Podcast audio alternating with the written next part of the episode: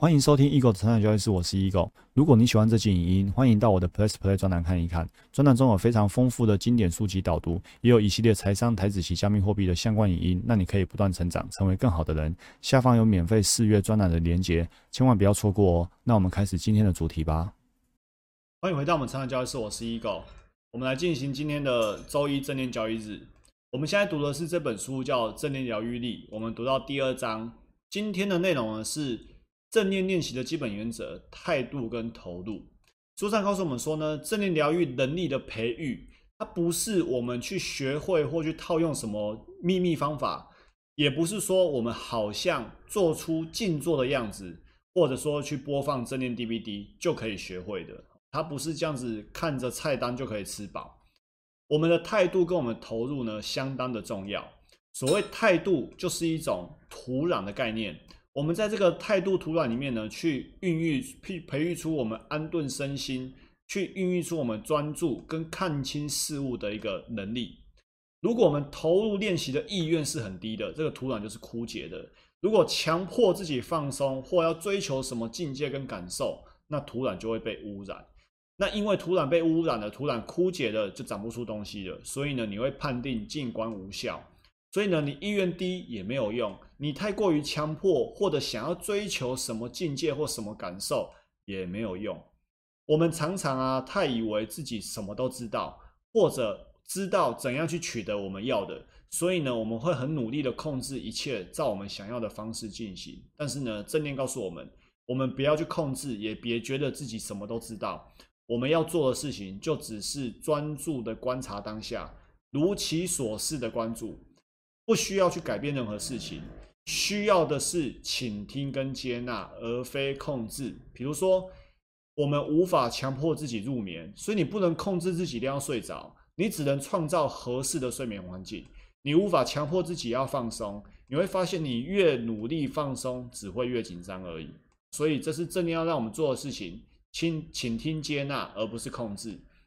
书上说呢，这两种心态都不好。第一个。正念没有用，但是我试看看吧。好，当你说没用的，肯定没用。然后只要你哪天遇到，哎，没发挥作用，比如说，哎，都听人家说正念可以比较好睡啊，怎么我今天不好睡啊？这不好，你就说你看嘛，我就知道这没用，那当然正念就没用。再来，你如果把正念当成是一个，就是你是他的忠实信徒，你认为说，哎，正念一定有帮助，正念就是我解答，那这样也没用，因为你很容易变成盲目的相信。当哪一天，发现正念没用的时候，你会热情退散哦，因为你太狂热了，然后反而一次两次之后，你觉得啊，这不好，原来也不是这样哦，这样子也不好。所以最佳的心态呢，是保持保持怀疑却态度开放，保持怀疑却态度开放，保持着怀疑的态度。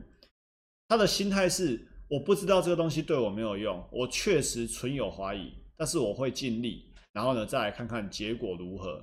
好，这是正念要告诉我们的。其实呢，我记得卡巴金博士在哪一个地方也说过类似的话。之前我有说过，禅宗说过，他说呢，不要问，就这么做，三年就对了。卡巴金也曾经讲过类似的话，就是你别去问真的有没有用，反正你就去试看看。然后你试过一段时间之后，你真的照正念的方法去做哦，一段时间之后，你自然就会发现。它到底可以为你带来什么改变？好，接下来是今天的重头戏。正念练习的主要支柱有这几个：非评价、耐心、初心、信任、非用力追求、接纳跟放下。我们今天的专栏呢，读第一个非评价，光这个就已经很值得了。一开始呢，还是要回到我们常说的一句话：情绪的涌出是一种本能，不被情绪来影响我们做对的事情，这是一种本事。所以呢，其实我们学这些交易心理啊，是在修炼本事。很多时候交易你会被本能涌出，然后就去买或或卖。那其实呢，我们该思考什么才是对的？那这就是不被情绪影响，回到理性操作。我们要修炼本事。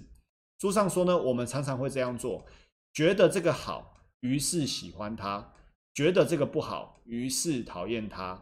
所以呢，它好或它不好，这个它可能是人事物，哈。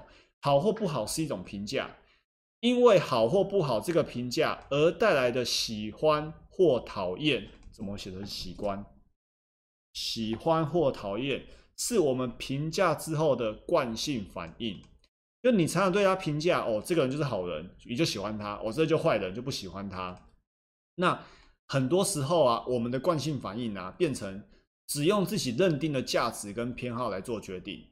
但是你看，自己认定的价值跟自己的偏好，你就会缺乏客观，你就会对事物本身呢缺乏敏锐的洞察。所以呢，你会有太多的评价，进而衍生太多的惯性反应，导致呢你的心情呢上上下下。这个地方其实我想要补充说明一下，我们做交易某种程度就是用自己认定的价值跟偏好来决定买或不买。我们确实有时候缺乏客观哦，比如说今天我们用 S 九的角度来看这张股票，那我们就认为那张股票不好，那我们是不是好像缺乏客观？没有错，我们在依法操作的时候确实要这样的东西来做交易，但是因为我们知道。依据的这个策略，依据的这个系统，在过往是有正期望值的，所以它值得我们这样去做。那如果你今天是要开发策略的时候，你就必须让自己尽可能客观，因为你之所以要开发，就是要开发跟以前不一样的。所以如果用用用过去的对 K 线图的惯性反应来看的话，你就比较不容易有什么更大的变化，或者是相关系数比较低的一个新的策略。好，那是关于策略交易的部分。那我们更多时候是生活上的惯性反应，尤其是负面的情绪惯性反应。比如说明天要上班，然后呢，呃，比如说等一下，你今天起床了，你一想到要上班，心情就不好，然后忧郁一整天。这一忧郁，忧郁三个月，忧郁半年，都是因为你想到要去上班，你就产生了不好的情绪。这就是一种惯性反应。所以呢，我们对于要上班这件事情呢，进行评价。然后衍生出评价之后的惯性反应，所以呢，情绪就越来越差。那正念告诉我们，释放自己的方法呢，就是觉察自动评价的习惯，在各种评价过程中呢，后退一步，要去培育出更大的空间，培育出更大的空间呢，在刺激跟反应之间。哈，这是我跟大家补充的书上的内容呢，其实就是提到这一段而已。释放自己的方法是觉察自动评价的习惯。在各种评价过程中的后退一步。那我为你补充的是，我们要培育出一个更大的空间，在于 A 事件的刺激跟 B 信念的反应。A 事件发生之后，我们让自己呢不是马上进行过往旧的惯性的，或者来说是可以说是不好的 B 信念，是否要这样马上反应？那这个内容呢，其实就是我们上周六的内容，就是这个。理性情绪行为疗法内容的的主题，所以你看正念又回到理性情绪行为疗法，它是一样的东西。所以这里我为你进行一个小整理。正念告诉我们是提醒自己呢，去搁置评价，不追随这些想法，也不对这些想法起任何反应。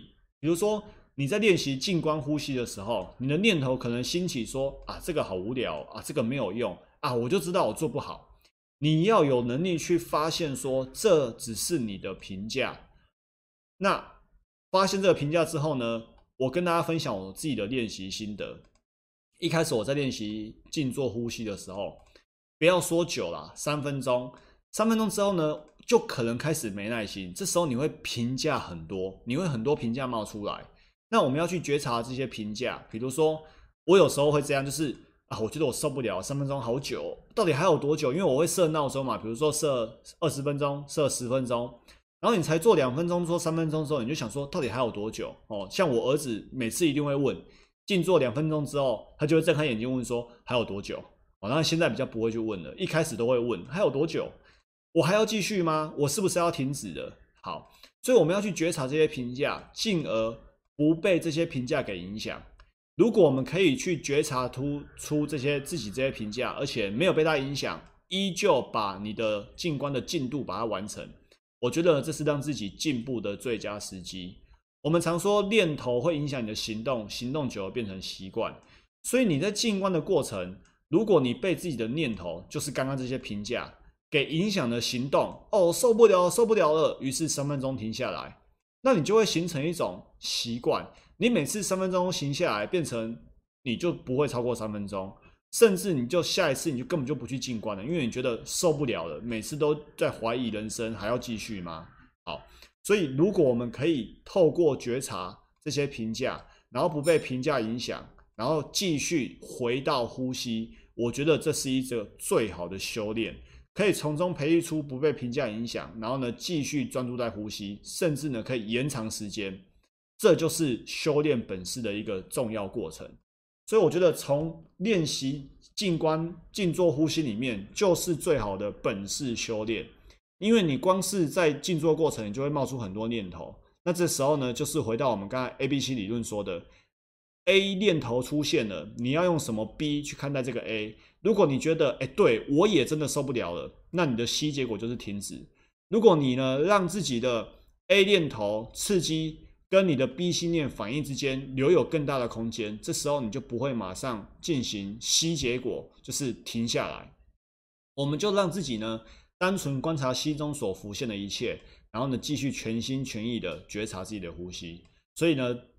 再复习一次理性的名词好难记，理理性行为情绪理性情绪行为疗法，我都把它想成理性行为情绪疗法。好，差不多了。A B C D E 什么？A 事件的发生，然后呢，我们去发现自己呢，用旧的 B，用惯性的 B 来看待 A。如果我们用旧的 B 信念，用惯性的 B 信念来看待 A，那一定会产生旧的 C 结果。那通常这 C 结果是不是我们要的？不是我们要的。所以呢，我们今天学了这个之后，我们可以，如果你本来已经旧的 B 发生了，C 结果也发生了，那我们现在开始来用 D 来质疑，就是 D 就是 dispute 去质疑说这个 B 信念好吗？去反驳旧的 B，反驳之后呢，用新的 E 来看待 A，所以就可以得到新的结果。那新的一产生了旧的不好的信念，就会被新的一信念给取代。于是你就得到新结果。所以呢，我们如何可以发现我们是用惯性的信念来反映 A 事件？然后我们如何可以停下来质疑反驳来自于正念？我的意思是说，很多时候我们都会情绪涌上来了，然后就什么东西也来不及思考了，然后就做出惯性的反应。哦，比如说就买进了，就卖出了，或者就生气了，就讲出不好听的话了。那如何可以不要再这样回应？实际生活当中啊，如果我们没有练出平静觉察的能力，那么呢，我们所谓的质疑就是一种空谈。因为当你现在心情好的时候，你来回答说什么是一个理想的信念，你都可以一百分的答题。但是当那个人事物不好的人事物真的涌出的时候，你反而很容易什么都忘记了，然后情绪都压起来了。所以，如何让自己呢，在要本能涌出的当下，你可以停下来去质疑、反驳，然后用新的信念来取代原本的惯性信念，让刺激跟反应之间有更大的空间。这个能力完全来自于平常的正念的练习。那我觉得刚刚这个过程，大家可以再思考一下。如果你在静坐过程呢，会有这些评价，那。你去觉察评价，并且不被评价影响，然后呢，回头继续专注呼吸，然后拉长你静坐的呼吸。我觉得这就是一个本事修炼的过程。所以呢，有练没练，从这个地方呢，就完全知道。这个我觉得这骗不了人。你可以静坐多久，就代表说你过往呢修炼了多少。否则呢，A、B、C、D、E，我已经用这个那个心智图讲得很清楚了。每个人读完之后都可以讲得很好。大家都可以是心理学大师，但是关键就是，当你心情好的时候可以答题一百分，但是当人事物出现的时候，你可以做到多少？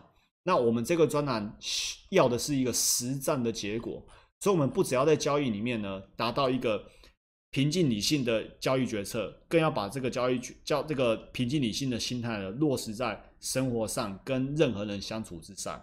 好，这就今天所有内容，祝福大家不断成长，成为更好的人。我们下集见，拜拜。如果你喜欢这期影音，欢迎订阅与分享我的 podcast。那我们不断成长，成为更好的人。我们下一集见，拜拜。